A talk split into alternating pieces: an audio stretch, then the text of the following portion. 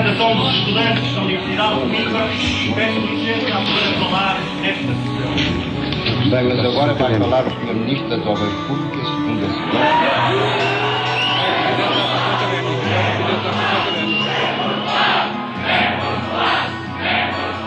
Peço a palavra. Olá a todos, sejam bem-vindos ao primeiro episódio do Peça Palavra, um podcast da Brigada Estudantil que pretende contar a história mal contada ou não contada de todo.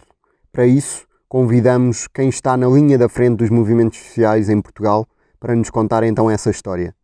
Hoje estaremos à conversa com o mote O 25 de Abril começou em África, porque temos consciência de que este é um ponto de vista completamente invisibilizado quando falamos do 25 de Abril e de que foi efetivamente graças à luta incansável dos povos colonizados que foi levada a cabo a Revolução dos Escravos.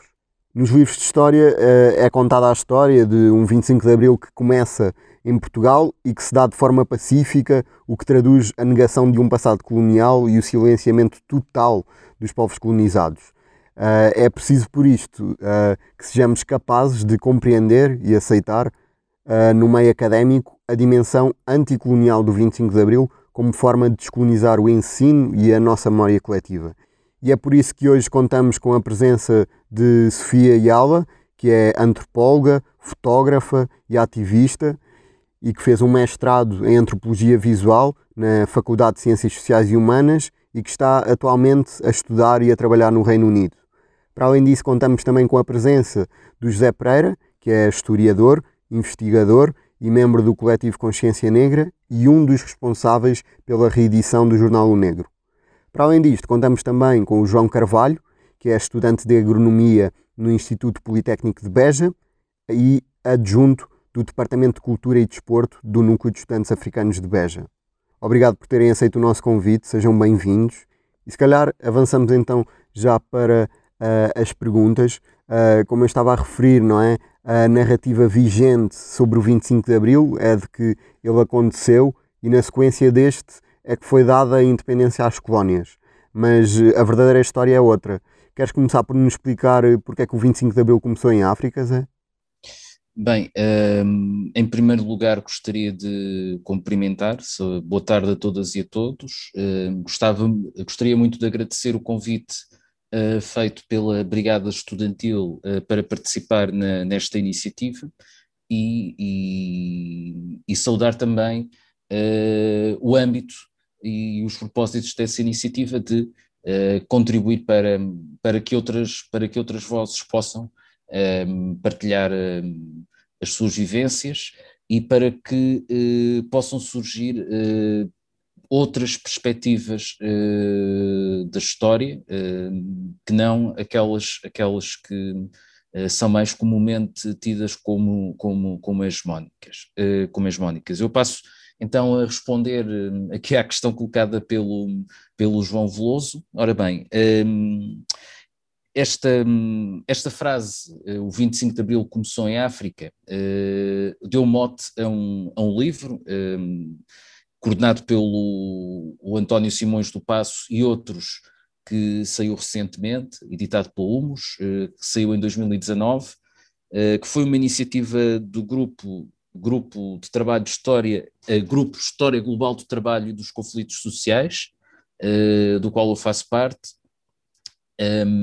Eu, eu, eu tenho lá precisamente um, um capítulo nesse mesmo livro, 25 de Abril Começou em África, Uh, onde, onde, onde tento, de uma forma muito resumida, muito sintética, uh, explicar alguns uh, os factos essenciais do processo de, de independência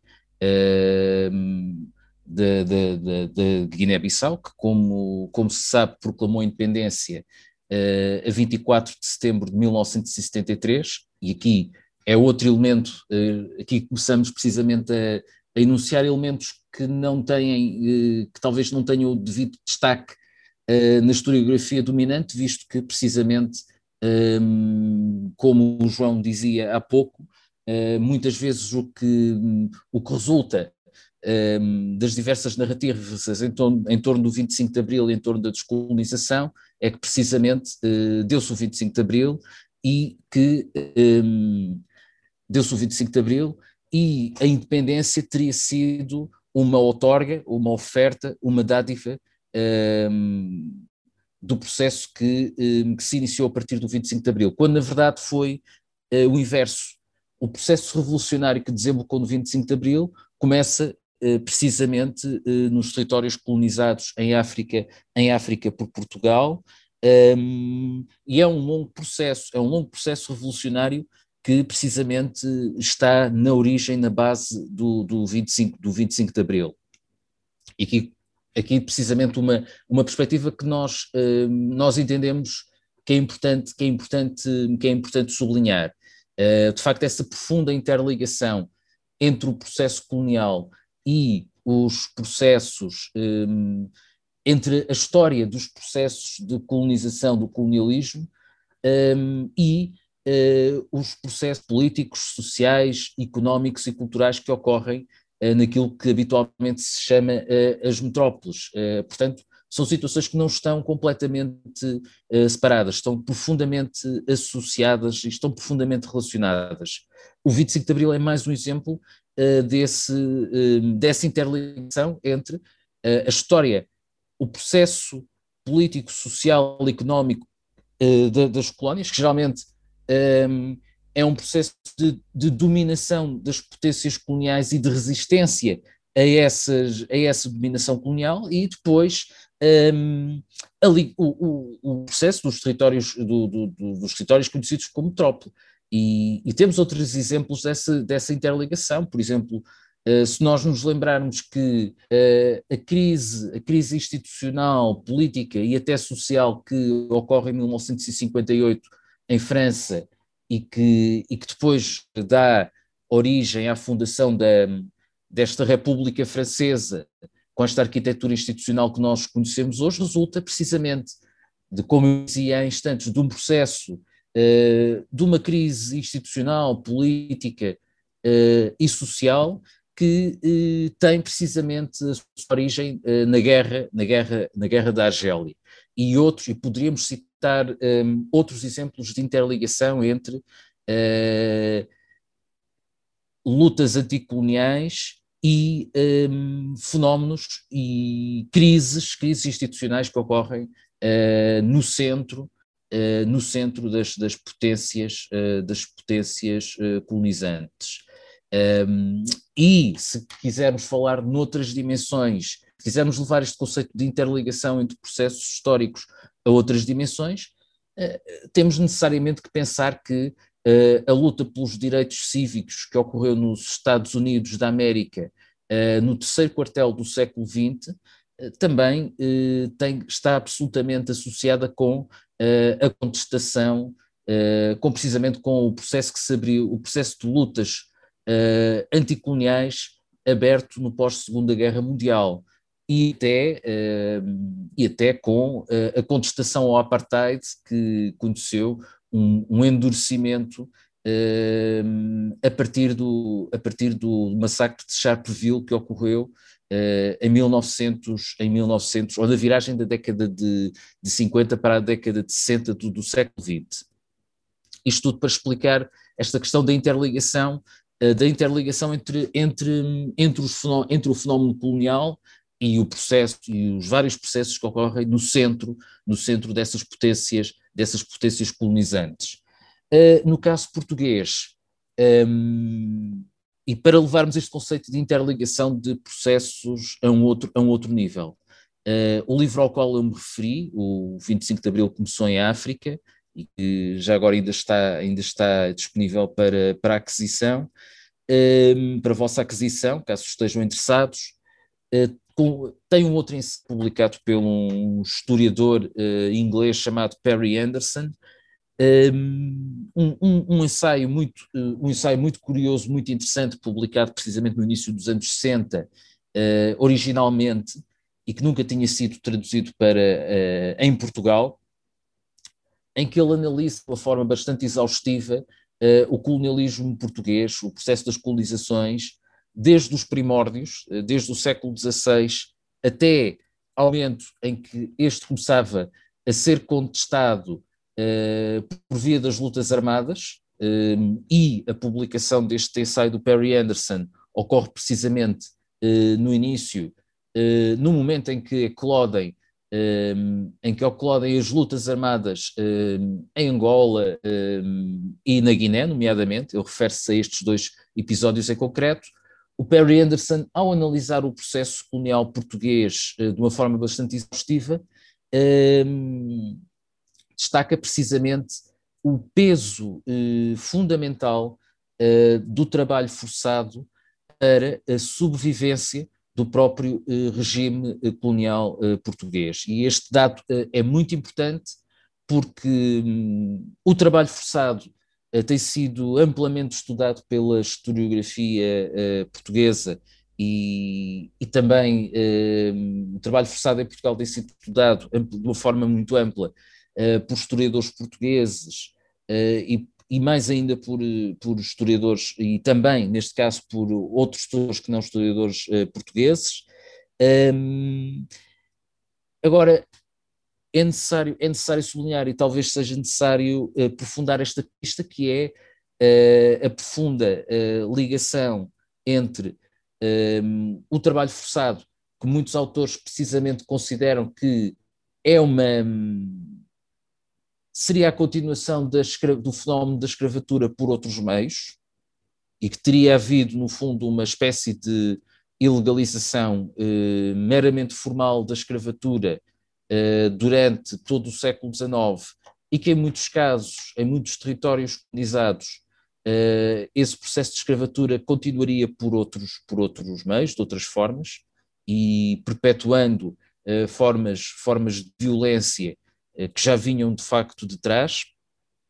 O Império Português, o Império Português ehm, foi também marcado por essa, por essa, por esse, por esse padrão.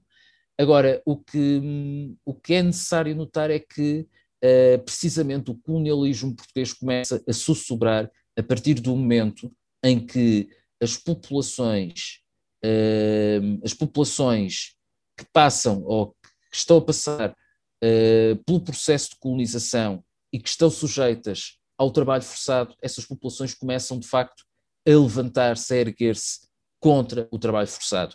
E temos que pensar de facto que a contestação ao trabalho forçado, um, a, contestação, uh, quando essa contestação se torna mais visível e quando ela, ela, ela resulta em episódios como um, a repressão a que os trabalhadores forçados uh, são vítimas na Baixa do Cassange em Angola, na viragem do século da década de 50 para a década de 60, um, e anteriormente, podemos também referir o massacre de, de Batepá como tem, eh, como algo que tem também esse, esse pano de fundo tem esse pano, tem a questão do trabalho e a forma como o trabalho é exercida em contexto colonial tem essa questão como pano de fundo, na verdade, eh, não pode ser desligado. E o massacre de Batepá em São Tomé e Príncipe já tinha ocorrido em 1953. Um, e também, uh, no caso da Guiné-Bissau, em 1959, uh, eh, em agosto de 59, precisamente, tinha havido uma importante greve de estivadores uh, no cais de Pidjigiti, que será violentamente reprimida pelas autoridades, das autoridades da, da, da, da, colónia, da então colónia da Guiné. Uh, portanto, temos aqui uma contestação ao trabalho forçado que se agudiza, que torna, um, ehm, que torna muito, torna mais difícil para, para o, o regime colonial português prosseguir com este tipo de práticas, e é a partir do momento que começam a estar lançadas também uh, as bases para, uh, para eh, as lutas de libertação nacional que ocorrem uh, na sua forma de luta armada na Guiné, em Angola e em Moçambique. em São Tomé e Príncipe não ocorre luta armada e, e em Cabo Verde a, luta, a luta pela independência é dirigida pelo PAIGC, Partido Africano para a Independência da Guiné e Cabo Verde, fundado por, fundado por, fundado por Amilcar Cabral. Um, como eu dizia, o processo de libertação nacional em Cabo Verde é dirigido pelo PAIGC, não houve luta armada, embora uh, essa luta armada tenha, ou tenha havido uh, uma intenção muito firme de levar a luta armada ao arquipélago, e inclusive tenha, tenham existido vários planos de desembarque e até treino militar de militantes do PAIGC no sentido de levar, de levar por diante uh, essa luta armada no arquipélago. Como, como eu disse no início de, desta, desta, desta, desta apresentação, Uh, aquilo sobre o qual eu escrevo no livro que eu vos referi no início e que serve de mote a esta conversa que estamos a ter, o 25 de Abril começou em África, cinge-se ao, ao, ao, caso guineense, um, no contexto de, das lutas de libertação nacional que ocorrem a partir de, do início da década de 60 até uh, ao 25 de Abril. Um, no caso da Guiné, o PAIGC uh, desenvolve uh, um combate ao colonialismo que não se cinge uh, apenas a uma à, instaura, à, instauração de uma guerra de guerrilha entre, no território guineense, um, esse processo de esse processo de operações militares contra o exército português decorre a par com a construção uh, o lançamento das bases de um Estado uh, nas áreas sob controle do PAIGC, chamadas de zonas libertadas, um, ehm, o lançamento das bases de um Estado, uh, dos fundamentos de um Estado. o PAIGC começa desde muito cedo a instaurar um mecanismo de autossuficiência eh, na distribuição de bens essenciais, com uh, o início, uh, com a instauração dos armazéns do povo, um, para precisamente desligar as populações sob controle do PAIGC da influência económica uh, do colonialismo português.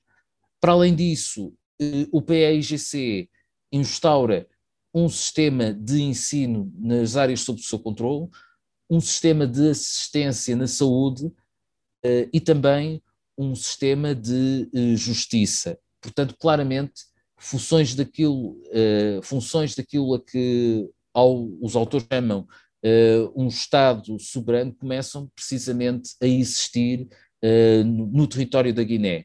E um, o, processo, o processo guineense tem também esta originalidade de a proclamação da independência em dezembro, perdão, a proclamação da independência em setembro de 1973 ter sido precedida da eleição de uma Assembleia Nacional Popular, portanto, as populações, as populações das regiões libertadas foram uh, mobilizadas no sentido de escolher os seus representantes para essa Assembleia Nacional Popular e em seguida, um, e em seguida uh, essa Assembleia Nacional Popular teria como primeira tarefa uh, a proclamação da independência algo que veio a acontecer a 24 de setembro de 1973.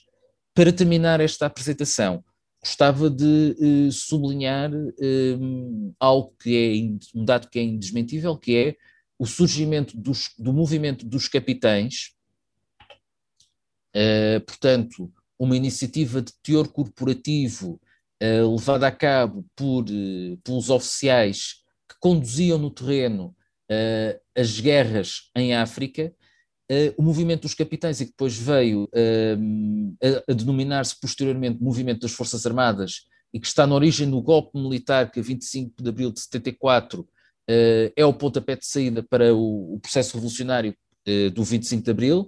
Como eu referi, esse movimento dos capitães é uma, é uma, uma consequência direta uh, das guerras coloniais e do processo revolucionário eh, que essas guerras de libertação nacional eh, deram origem. E muitos dos oficiais que compuseram esse movimento dos capitães e posteriormente o movimento das Forças Armadas participaram eh, na guerra na Guiné. Por exemplo, o general Ramalhianos é um caso, é um, um caso claro.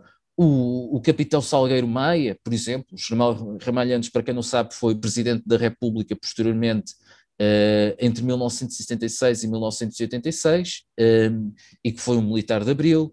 Um, o próprio Salgueiro Maia cumpriu comissões de serviço um, na Guiné e o Salgueiro Maia foi uh, uma figura destacadíssima uh, das operações militares uh, do 25 de Abril, foi ele que cercou o quartel, foi ele que cercou, cercou o quartel da GNR, onde se refugiou Marcelo Caetano, então presidente do Conselho, no, na, no, durante o 25 de Abril, e por último, o Hotel Saraiva de Carvalho, um, o, o, cérebro das operações militares que conduziram ao derribo, ao derrubo do regime uh, do Estado Novo, uh, também ele passou uh, pela Guiné, cumpriu comissões de serviço, era, era alguém com responsabilidades na, na, condução da guerra, guerra movida pelo exército português ao, ao, aos movimentos de libertação, no caso vertente da Guiné. Portanto, há, há claramente aqui uma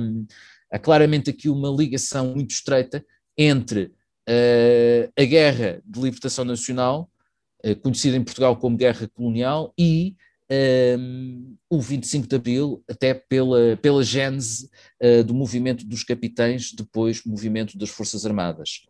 Um, portanto, aqui temos o 25 de Abril, e mesmo para concluir, que é habitualmente tido como uma revolução, uma revolução pacífica, uma revolução uh, onde não foi derramada uma gota de sangue. Na verdade, aquilo que eu gostaria aqui de, de sublinhar é que, uh, se nós analisarmos este fenómeno no seu conjunto e na sua interdependência entre aquilo que acontece aqui no retângulo uh, português com aquilo que, com aquilo que aconteceu em África, por conta de, de, de, das guerras de libertação nacional, tratou-se sim de um processo revolucionário na duração mais longa, uh, 13 anos de conflito colonial, portanto, um processo revolucionário que não teve nada de pacífico e que foi até uh, sangrento, uh, se tivermos em conta o número de vítimas que esta guerra causou, o número de mortos, o número de feridos, para além naturalmente de todo o rastro de impacto, de impacto, um, de impacto um, Uh, impacto, uh, poderíamos até dizer, uh, psicológico, as cicatrizes invisíveis, as, as, cicatrizes invisíveis da guerra ainda hoje se fazem sentir. Se pensarmos nas sequelas psicológicas e até psiquiátricas que a guerra deixou no, nos seus combatentes, e há também essa disputa pela memória da guerra colonial, da guerra de libertação nacional, se tivermos em conta o recente debate em torno, em torno da, da figura do Marcelino da Mata, que não, não podemos ter dúvidas sobre quem foi, de facto tratou-se de, um, de, um uh, de um criminoso de guerra, uh, mas é isso, as guerras coloniais, uh, as guerras de libertação nacional têm, produzem de facto este tipo de, este tipo de, este tipo de situações e, e, de facto, mas não, não devemos ter qualquer tipo de dúvidas em, em, em classificar, em classificar, em, em classificar estes, estes fenómenos. Uh, terminava por aqui, agradecia mais uma vez o convite da Brigada Estudantil uh, e, e, enfim, uh, e, e, é isto. Agradeço de facto a, a Brigada Estudantil e, e, a esta iniciativa que, em boa hora, vocês organizaram. Muito obrigado. Obrigado, Zé. Queria só fazer mais uh, uma questãozinha uh, rápida. Um, uh, de certa forma, a guerra já estava perdida, não é? Ou seja, os capitães de Abril, ao fim e ao cabo, só fizeram, só, fizeram um, o 25 de Abril e afins no sentido de que tinham medo de morrer, não é? Ou seja, porque eles viram que a guerra estava perdida, não é? Eh, eles terão, eles terão percebido exatamente que, agora estou aqui um bocado a, a falar da forma como a apropriar-me do, do, seu próprio discurso relativamente uh, à guerra colonial, que seria uma guerra sem sentido, sem sentido político, uh, que não fazia sentido a manutenção uh, de um sistema colonial nos moldes em que o Estado Novo tentou manter até, até a última. E este foi também o propósito de Marcelo Caetano, foi manter a, a presença colonial portuguesa em África uh, até ao último uh, e sobre e fazendo sobreviver, uh, fazendo inclusive como é que eu hei dizer isto? Fazendo inclusive depender a sua sobrevivência política da continuidade, da continuidade desse, desse, desse, desse regime colonial. Um, a verdade é esta, é que hum, as guerras de guerrilha, nos termos em que, em que elas decorrem, são guerras que se ganham e que se perdem politicamente. E, e quem, e, quem, um, e quem decide e quem decide uh, levar a cabo esse tipo de guerras políticas sabe perfeitamente, desse tipo de guerras de guerrilha, sabe perfeitamente que uh, a guerra, as guerras têm, têm o seu curso militar, têm as operações militares, mas que um, há todo, elas, essas operações militares destinam-se precisamente a obter vitórias políticas. E o PAIGC e o Amilcar Cabral, enquanto dirigente máximo desta organização, estava plenamente ciente disso e claramente o PAIGC ganhou politicamente esta guerra, e vou mesmo terminar, e até do ponto de vista militar, eh, em 73 estava já numa situação de clara vantagem perante, perante as Forças Armadas Portuguesas. Obrigado, Zé. Uh, obrigado. Mais à frente também, uh, se quiserem, também podem uh, voltar a falar e a frisar coisas que não tenham conseguido frisar na vossa intervenção. Então, passamos agora a palavra à, à Sofia Iala, um, que é antropóloga, fotógrafa e ativista. Um, e, e queria-te perguntar, Sofia, uh, na, tua, na tua tese de, de mestrado tens uma, uh, tens uma citação que eu achei muito interessante em que um, uh, só um momento uh, exato, é uma citação de Edmundo Rocha que diz o Clube Marítimo Africano foi o inédito soviético africano incrustado em terras lusas. Podes-nos podes falar um pouco desta resistência uh, anticolonial uh, que se desenvolveu em Portugal? Uh, sim. Uh, antes de mais, obrigada, muito obrigada pelo, pelo convite. Um, e agradeço também ao José Pereira por ter feito uma ótima introdução, porque é impossível um, abordarmos este, estas agremiações e uh, os estudantes que, entretanto, se mudaram para Portugal sem abordarmos o trabalho forçado que acontecia nas colónias na altura. É, é muito importante referir isso, um, até para nós conseguirmos entender a contextualização uh, em que o colonialismo português tinha sobre os corpos negros um, em variados países e como isso uh, criou várias uh, revoluções, manifestações, massacres, pronto, um, em, em, Angola, como o José referiu, a, a assassina na, na, Baixa de Caçãs, que foi o início da luta armada em Angola e que, entretanto, também todas, todas estas lutas estavam interligadas, não é? Não havia só Angola, não havia só Guiné, não havia só um, Moçambique, etc. Entretanto, estas pessoas tinham uma ligação e esta ligação é muito importante, um, principalmente por causa do Clube Marítimo Africano e destes trabalhadores uh, que eu vou referir. Então, um, ah, o Clube Marítimo Africano uh, foi oficialmente criado em 45, era uma agregação desportiva, funcionava igualmente como um centro cultural e de alfabetização. Um, o desenvolvimento instrutivo da associação resultou num mecanismo de consciencialização política para fazer face ao fascismo uh, e ao sistema colonial português. Uh, esta agremiação formou-se com a união de trabalhadores de companhias marítimas, uh, de origens diversas, tais como Moçambique, Cabo Verde, São Tomé, Angola e Guiné, quer dizer, entretanto ainda faziam parte de, do Império Português, uh, mas já havia esta, esta união entre trabalhadores, não é? E estudantes mais tarde. Uh, e como é que estes trabalhadores acabaram um, na Marinha Mercante Portuguesa? Portanto, o pesado trabalho nas secções de máquinas uh, e de câmaras levou ao recrutamento de muitos africanos, maioritariamente angolanos. E por falta de mão de obra nacional, um, pronto, dispunham um trabalho fisicamente desgastante e perigoso, as companhias marítimas portuguesas foram faseadamente aceitando uh, trabalhadores africanos para as secções de máquinas uh, a bordo destes navios. E, entretanto, é, estes trabalhadores uh, transitavam um, e a convivência entre africanos residentes em Portugal e imigrantes na altura, especialmente estudantes e trabalhadores no centro de Lisboa, estimulou o desenvolvimento e a organização de pequenos grupos de estudo para o entendimento global sobre as possibilidades um, e ferramentas necessárias para a libertação das então colónias subjugadas. Um, e existia também uh, um interesse na criação do meio de partilha de informação de Portugal para os países africanos e para o resto do mundo. Uh, partilha em que os marítimos vieram desempenhar um papel fundamental. Um, e, portanto, como, como o José referiu, temos, temos o trabalho forçado e também é importante referir um, que em 54 um, havia, havia o Estatuto Indígena, não é? uh, em que nós podemos, em que nós temos que entender bem as diferenças entre o Estatuto de Indígena e o Estatuto de Assimilado. Um, uh, portanto, o indígena é o negro em que tem que pagar uma certa taxa, tem que pagar taxas, não é? E está sujeito ao trabalho forçado. E depois temos o assimilado.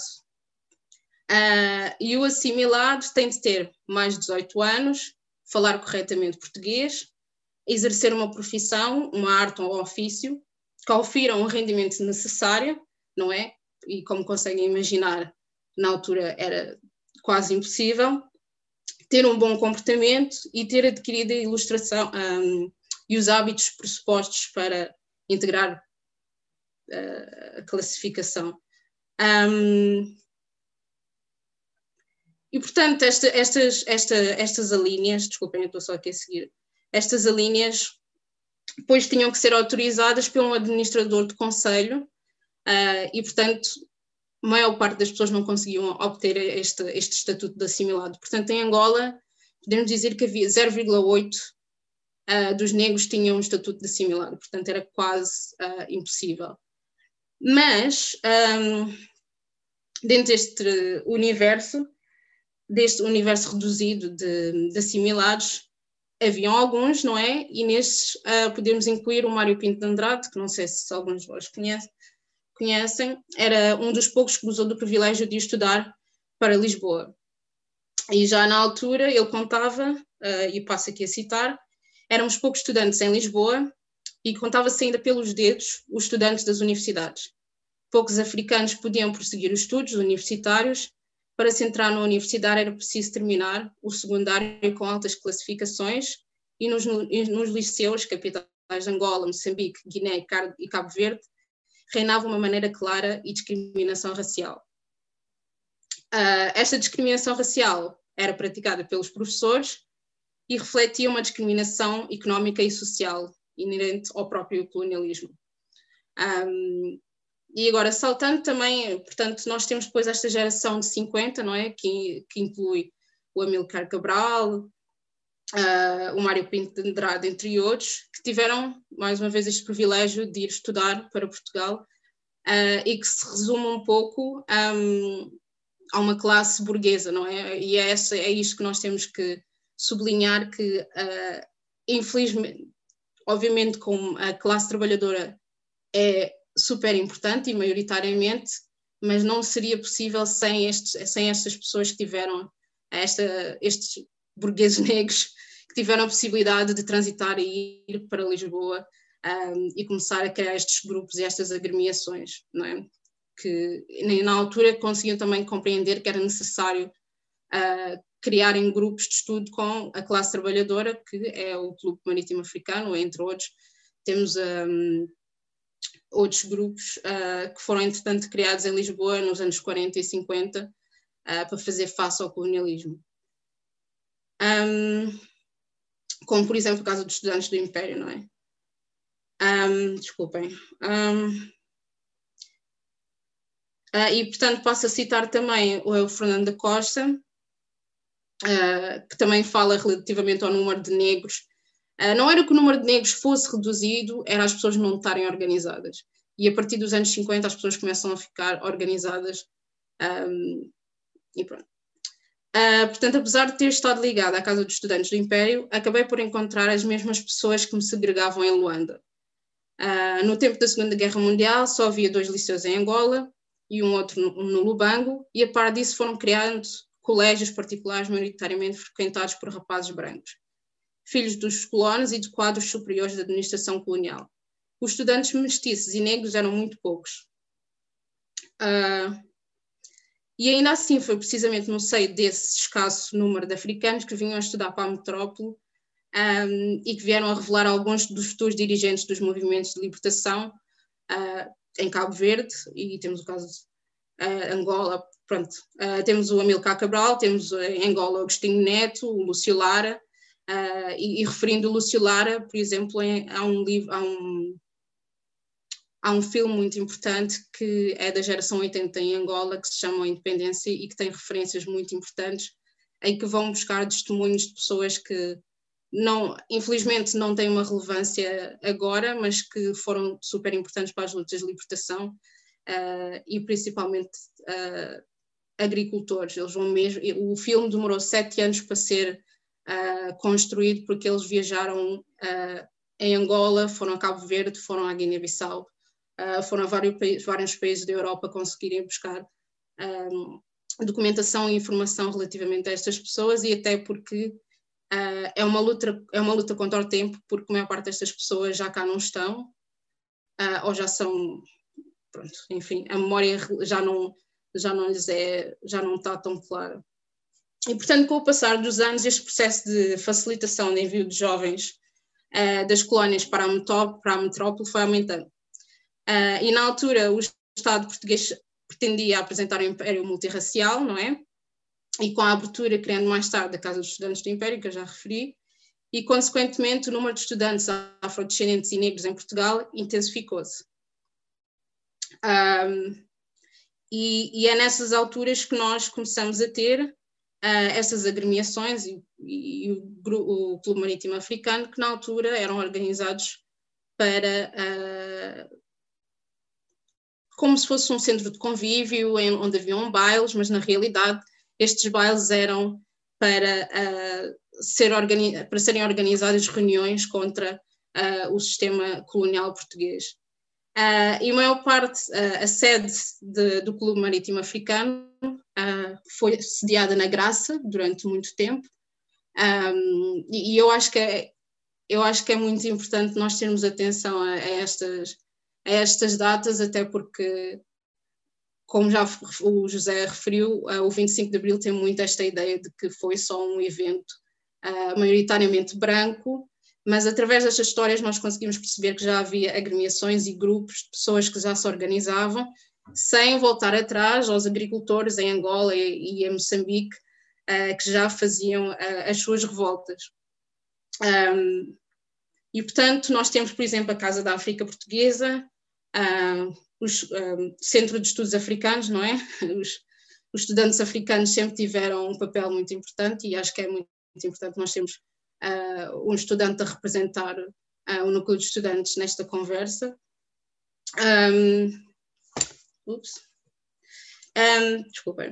Uh, e, portanto, os, os, finais dos anos 50 foram marcados por um ativismo cultural um, uh, e, portanto, surgiram grupos com ideologia ideologias antagónicas ao poder colonial que cresceram ao, ao ponto de uma formação de vanguardas nacionalistas uh, nessa altura a, pronto, a favor uh, da independência, especialmente em Luanda, atuava o movimento dos novos intelectuais angolanos, uh, entre, entre, outros, né, que eu não vou citar agora, senão que nada, eu não tenho tempo. Um, e só pouco. E, e eu acho importante também uh, apresentar aqui os testemunhos uh, do Clube Marítimo Africano, até para termos uma ideia de como é que estes trabalhadores uh, levavam e traziam informação entre Angola e Portugal. e como eu indiquei anteriormente, um, um, e entretanto tenho o relato do, do, de um dos marítimos, um, que é o Garcia Francisco, um, em que tem, em que fala que, pronto, é melhor citar, olha, este é o tipo de conversas que eles tinham na altura, não é? Uh, olha, você que está no navio tal, importa-se levar isto ou aquilo, ou e o que me entregavam era bem embrulhado e era levado para bordo. Mas quando a PID começou a entrar nos navios e a fazer revistas, para além de certos colegas que também eram informadores daquela polícia política, tínhamos de ter muito mais cuidado.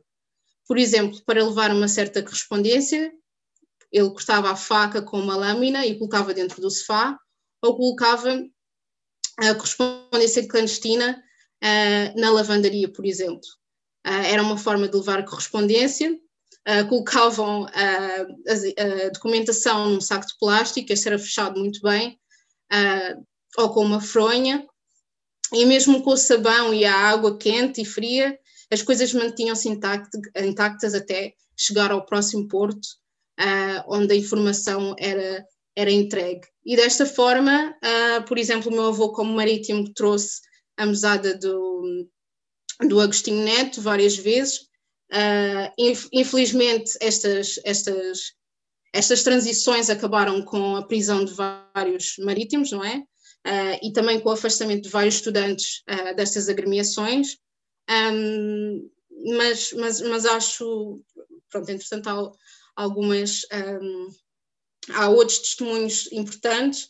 Uh, um, um, outro testemunho do meu avô que aparece no, no livro do Filipe Zau, que aconselho a leitura, um, é de, pronto, de, do envio de uma policopiadora, não é? Que, entretanto, uh, partes de uma máquina de policopiadora que foram importantes para, para a impressão do manifesto africano em, em Angola, por exemplo.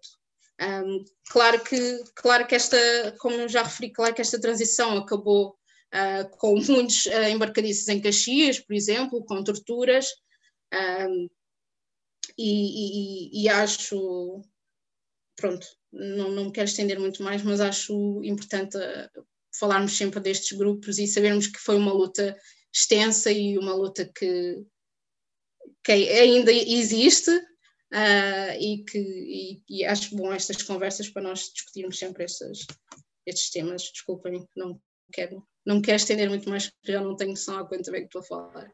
Não, na boa, na boa. Acho que é, é, interessante, não é? Que uh, ao fim e ao cabo foram destes movimentos que depois saíram uh, os líderes que vieram uh, a encabeçar, não é? Os movimentos pela libertação dos países colonizados, não é? Exato. Sim, e uma, uma das coisas que eu não referi, e é isso que no início, quando eu estava a falar desta classe burguesa negra, uh, o Amilcar Cabral faz referência de que assim que a revolução é feita, esta classe tem que se suicidar. e ele fala desta, desta importância de que a burguesia tem que literalmente eliminar-se uh, para que haja uma evolução e para que, para que, esta libertação seja plena, que é o que não aconteceu até os dias de hoje. Não é? é isso. Yeah, estava uh, só aqui um, à procura aqui de um uh, de uma cena, uma, uma ontem uh, ou anteontem estive a ouvir um, o podcast uh, do Fumaça em que a Maria Paula Menezes, que é uma historiadora e investigadora no Centro de Estudos Sociais da Universidade de Coimbra, dizia que dos três Ds do 25 de Abril, que era democratizar, descolonizar, e estou aqui só à procura do outro, uhum. desenvolvimento, o D de descolonizar ficou por cumprir. Concordas? Uh, concordo e é uma referência que mais uma vez aparece uh, no livro que eu, uh, no livro no filme uh, Independência da geração 80 que é que é um trabalho que ainda está por fazer uh, e isso cabe, cabe-nos a nós ou à próxima geração a dar continuidade esperemos que fique por nós mas sim ainda há que fazer foi uma falsa independência ao fim e ao cabo sim é uma falsa independência Ok, obrigado. Sofia. Uh, então, vamos agora passar um, para o João Carvalho, uh, que é estudante de, de agronomia uh, no Instituto Politécnico de Beja. Um, e vou só aqui buscar muito rapidamente a pergunta que tenho aqui para ti. Um, ok, deixa-me só aqui. Um, ok, então, ou seja, basicamente de tudo aquilo que que estivemos aqui hoje a falar, não é? Uh, qual é que achas que é a visão que os africanos e os afrodescendentes uh, têm do 25 de Abril e se, um, e, se, e se sempre te identificaste com esta visão ou se sempre sentiste que, que havia uma ligação um, entre eles? Uh, primeiramente, boa tarde. Queria agradecer aqui pelo convite.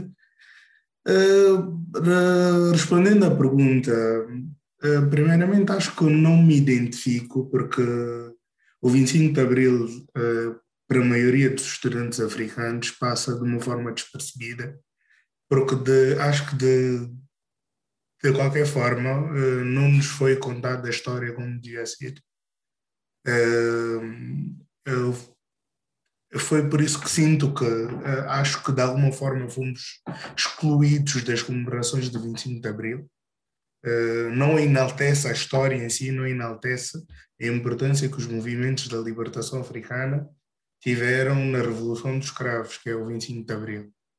Uh, o descontentamento com a guerra dos, dos combatentes portugueses, também como o José referiu anteriormente, que levou com que aqui em Portugal se criassem movimentos para derrubar o Estado Novo, movimentos esses que eram liderados por antigos capitães da guerra. Eh, então a guerra teve, teve uma importância, foi eh, importante para alavancar esta revolução. E também acho que é necessário, a partir de agora, os, os estudantes uh, saírem às ruas para comemorarem essa data importante e também acho importante isso começarem a mudar a maneira como se conta a história e até lecionar nas escolas o grande papel que os colonizados tiveram, que é as, as antigas colónias tiveram, ou as guerras coloniais tiveram para a concretização desta revolução.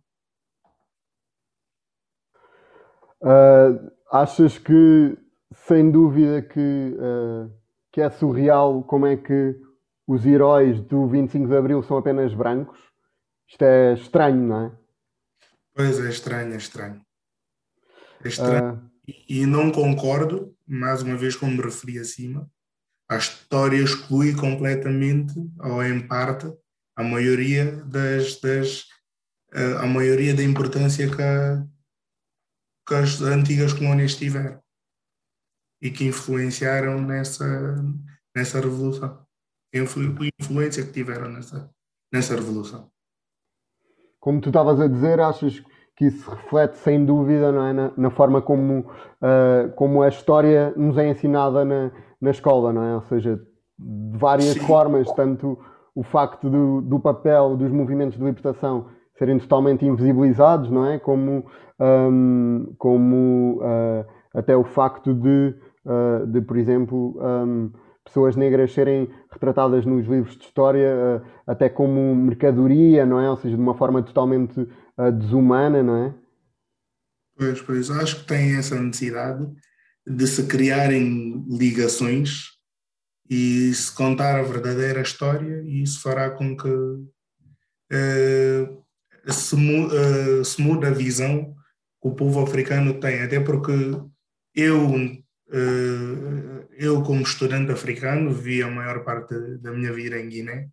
E antigamente, para ser sincero, não sabia muito. Agora sei um pouco e hoje deu para aprender mais com a apresentação do José e da, e da Yala. E agora tenho uma visão diferente. E também queria apelar aos estudantes africanos para que participem nas comemorações, como por exemplo amanhã haverá uma comemoração no, junto ao jardim público de Beja por volta das 10 e gostaria de convidar ou apelar aos estudantes uh, residentes em Beja para que participem. É importante. Boa, obrigado. Achas também que, um, que uh, uh, os núcleos de estudantes africanos têm uma importância grande neste sentido, justamente de mostrar uh, outro lado da história e Achas que é importante nesse sentido? Sim, sim, é muito importante, é muito importante que se criem, que se comecem a criar os núcleos, porque em Beja eu estive lá a estudar já são três anos, já lá vão três anos, e o primeiro núcleo uh, que aparece em Beja. Antigamente não me sentia muito representado como agora. Agora sei que tenho um núcleo que se preocupa com a integração dos estudantes em Beja e, e, que responde pelos interesses dos estudantes que aí estão e ajudam na integração deles, de qualquer forma. Exato. Obrigado, uh, obrigado, João Carvalho. Se calhar podíamos, obrigado. entretanto, também um, abrir aqui o nosso debate uh, para, que, para questões. Um, ver aqui, só, vou só aqui ver, um, vou só aqui ver aqui no Facebook e no Instagram, a ver se tem aqui questões do público. Uh, ok. Ok, aqui no, no Instagram, pelo menos, não estou aqui a ver questões, vou só aqui confirmar. Só para, no... só para apoiar o que o, que o João disse. Força. Um, uh, entretanto, eu já não já não estou na, na faculdade uh, em Portugal há algum tempo, uh, mas tenho, tenho noção que existe uma. Um, ainda existe um imaginário colonial, não é? Ou um esquecimento, vou dizer mais, é um esquecimento uh, do que é que foram as lutas de libertação ou o que é que foi o colonialismo num todo. Uh, e como, como o Veloso estava a dizer, até, por exemplo, ter noção do que é o trabalho forçado, uh, eu não soube também durante muito tempo. Um, talvez na licenciatura, porque eu tirei estudos africanos, mas comecei a ter a real noção uh, quando comecei a estudar antropologia. Um, e, digo isto porque nós já temos ideia da escravatura, não é? Uh, e, e, e, acho que depois aí existe um desfazamento real do que é que foi esta extensão do, um, pronto, de corpos negros ou de, de, diferença de classes um, e que faz realmente normalmente as pessoas pensarem ok, mas a escravatura já foi há bastante tempo, porque que as pessoas ainda relacionam uh, as colónias ou porque que as colónias não se desenvolveram, não é? Estes são discursos uh, constantes uh, e depois o próprio discurso relativamente uh, aos, aos colonos de serem uh, preguiçosos, ainda são discursos coloniais, mesmo que as pessoas não, não façam a ligação. mas sim, eu compreendo e acho não, não, não acho que seja trabalho dos estudantes africanos uh, destruírem estes imaginários. Eu acho que o trabalho é, é sem dúvida de todos, principalmente. Uh, temos o exemplo da Brigada Estudantil, que está a fazer um trabalho fantástico e, e todas as, e todos os, os, as uniões de estudantes têm que ser interseccionais e têm que uh, incluir toda a gente na, na luta. E pronto, claro que os estudantes africanos ou afrodescendentes podem fazer parte dessa luta, mas são as pessoas que devem ser mais apoiadas nesses percursos, não é? Porque a vossa, porque a nossa luta é, é diária. Uh, portanto, é sempre bom uh, termos aliados nesse percurso. É só isso. Obrigado. Vou só aqui ver, uh, no que diz respeito às redes sociais, não estou aqui a ver questões, estava só aqui a ver questões também que nós tínhamos feito. Ok.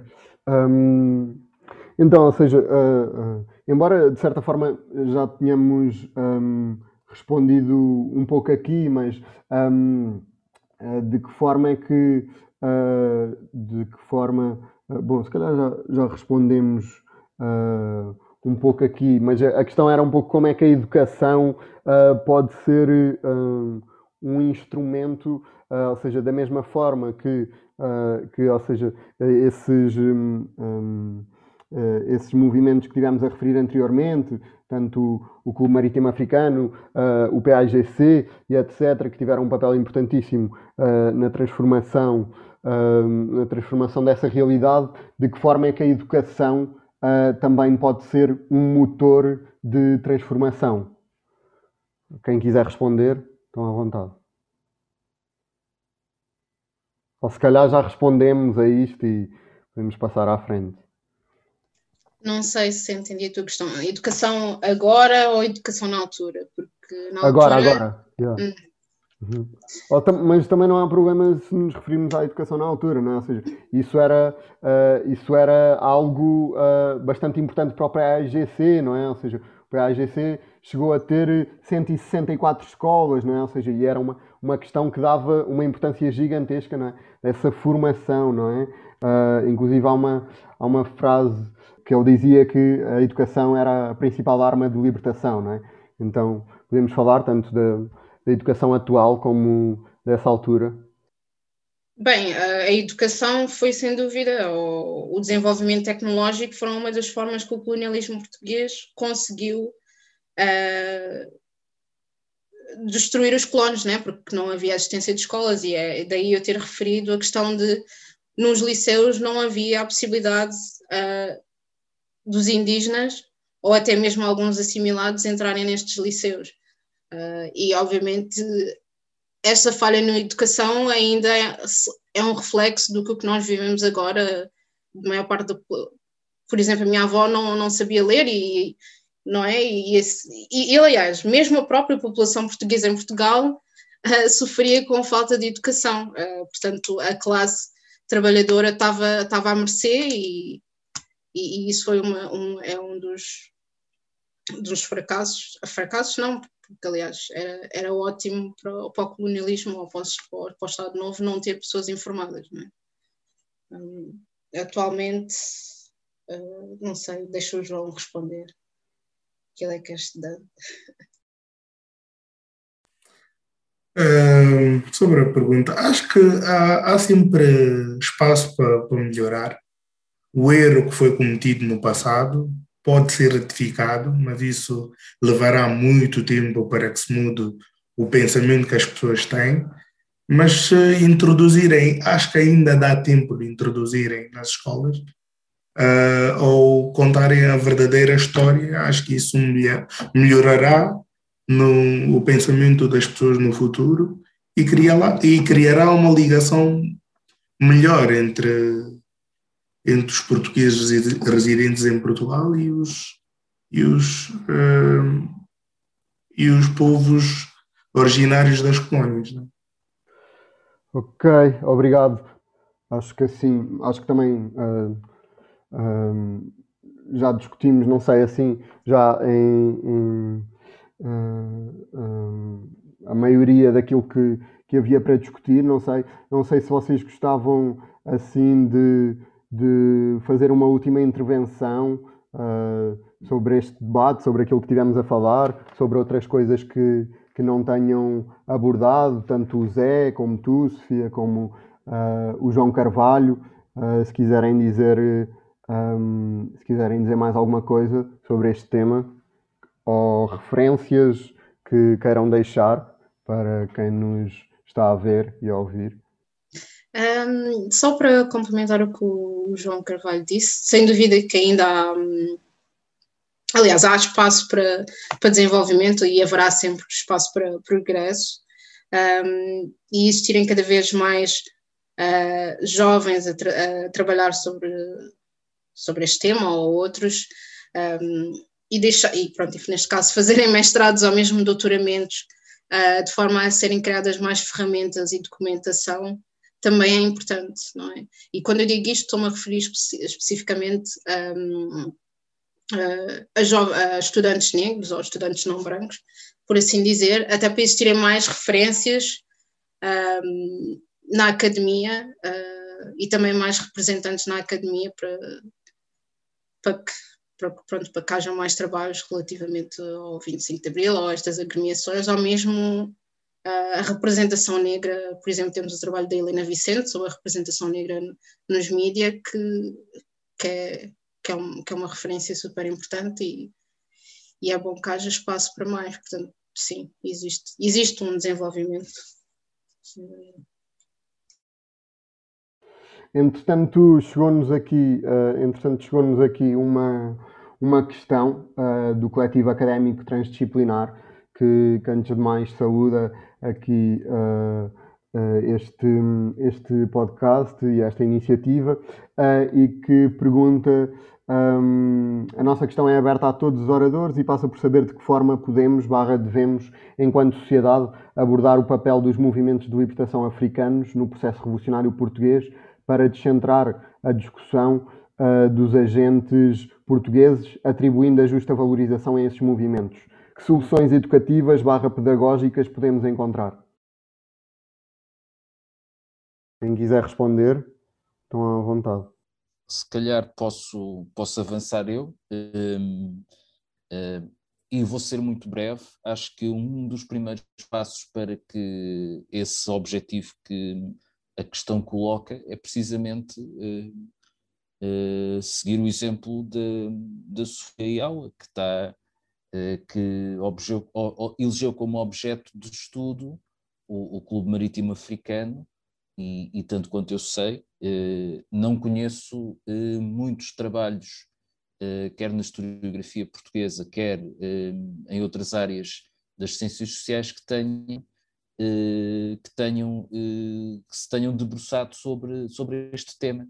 Portanto, é mais um tema, é mais um tema relacionado com a presença com a presença uh, de africanos e afrodescendentes uh, nas, na, em Portugal, uma presença que convém sublinhar uh, vem de há muitos séculos, e é mais um passo para desvendar aspectos importantes dessa presença que, que têm estado, que têm sido completamente obscurecidos e atirados para a sombra eh, da, da, história de, da, história de, da história de Portugal. E é muito importante que se que precisamente que se elejam uh, que não cessem os trabalhos precisamente sobre essas, sobre essas associações, sobre essas agremiações e sobre as pessoas que estiveram e que deram corpo a esses, a esses projetos associativos, políticos, de, de resolução dos problemas e de resistência ao,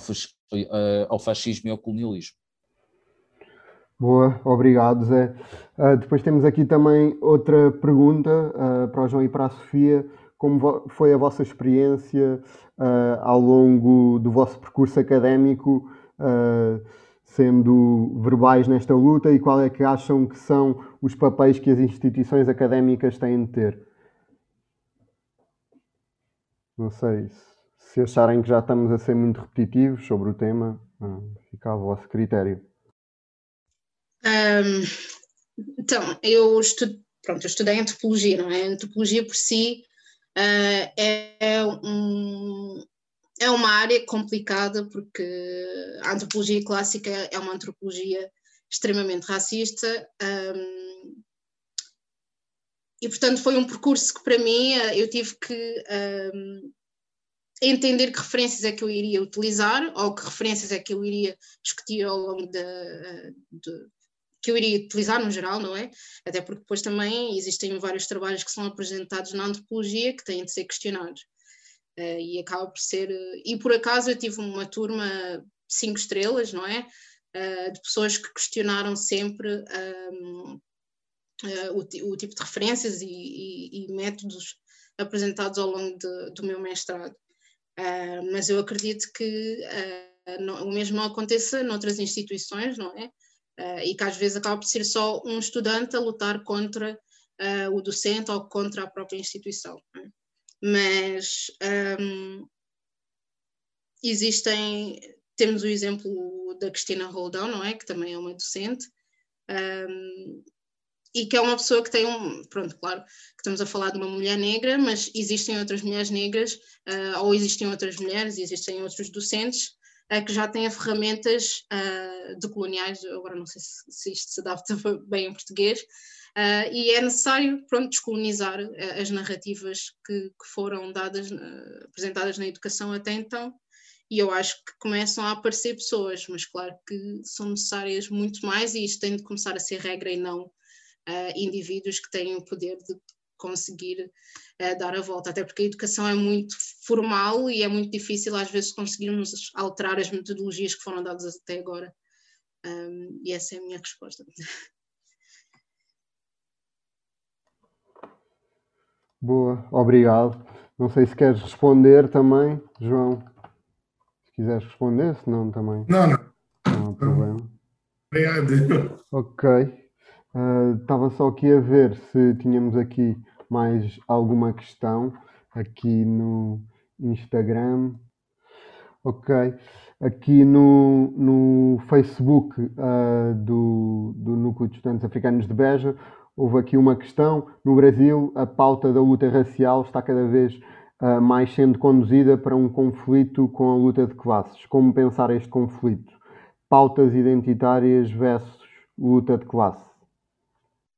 Eu não sei, eu não sei se estou muito a par um, da, da, das cotas, não é? É isso, é isso que, que eles se referem na questão, não é? Um, assim, eu já vi vários escândalos relativamente às cotas, mas eu acho que elas continuam a ser importantes. Um, acho que jamais poderemos comparar. Um, claro que a questão da classe é super importante, aliás, raça e classe são super importantes e não há outra forma de, uh, de desassociar, mas não podemos comparar o percurso de uma família, uh, vamos imaginar, um, de indígena, uma família indígena ou uma família negra, e de quantas pessoas é que tiveram acesso ao ensino, com uma família branca burguesa uh, brasileira, por exemplo, e a mesma coisa se aplica em Portugal. Uh, aliás, eu quando conheço alguém que teve uma avó que estudou, para mim é, é algo super estranho. Uh, claro que estou a falar do meu percurso individual e eu conheço negros em que os avós foram uh, à faculdade, mas formos fazer que se formos calcular e se seguirmos, por exemplo, estudos étnico-raciais, nós conseguimos perceber que existe um desequilíbrio enorme. Um, e, e, pronto, e eu acho que sim, seria ótimo se nós tivéssemos também cotas em Portugal. Uh, e pronto, fico por aqui.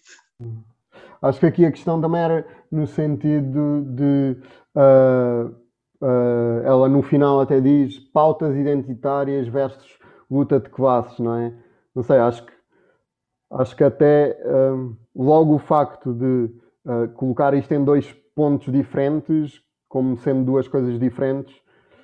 Um, o, que é que, o que é que vocês acham sobre isto? Uh, são lutas opostas? Não são? Um, faz sentido uh, estarem divididas? Não faz? o que é que vocês acham sobre isto?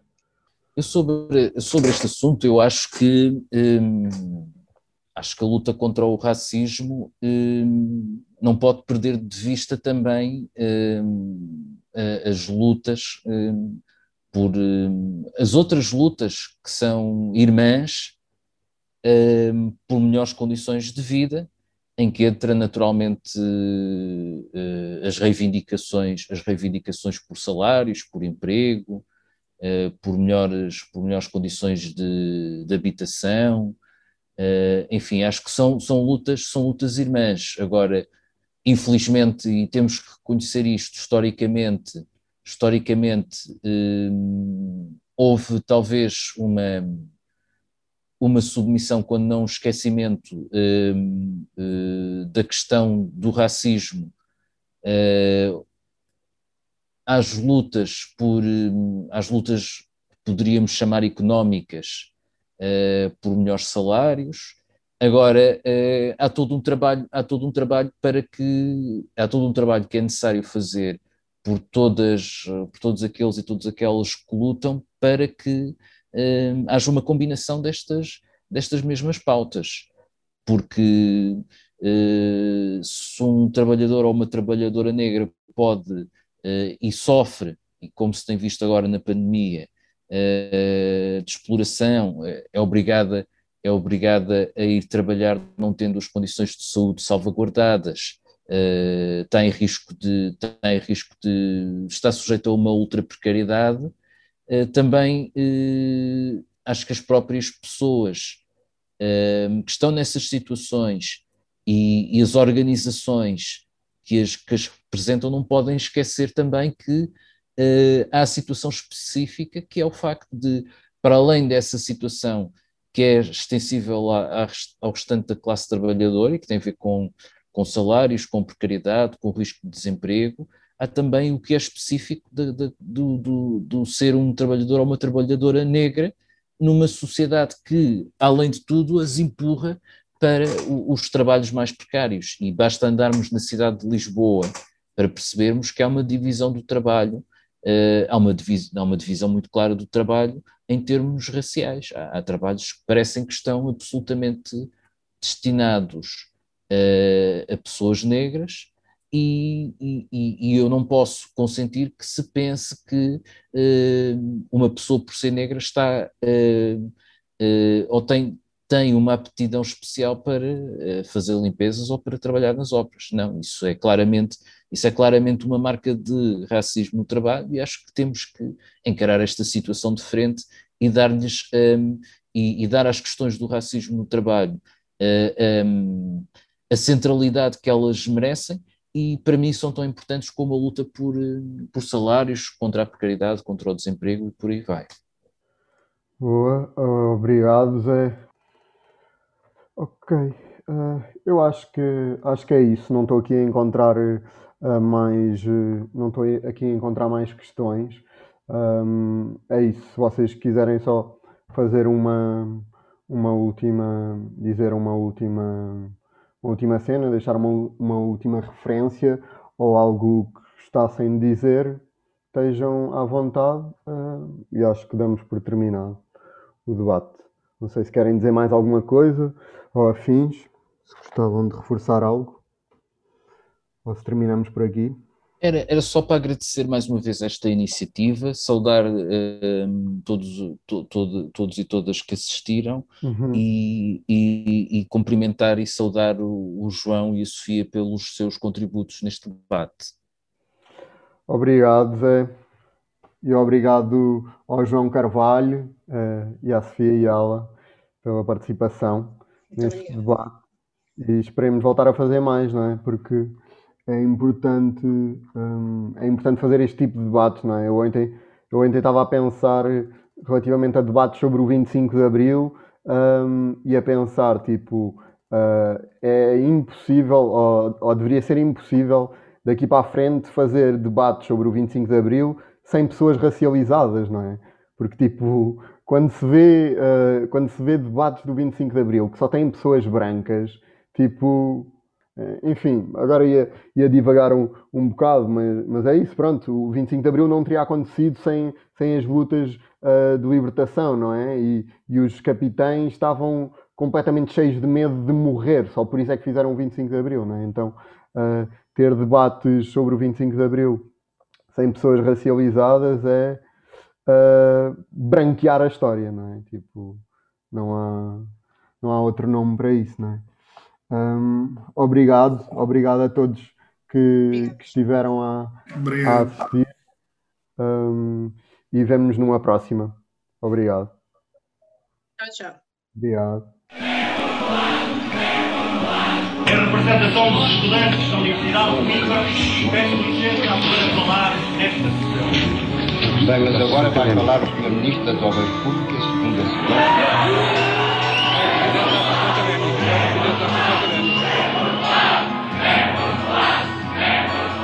Peço a palavra.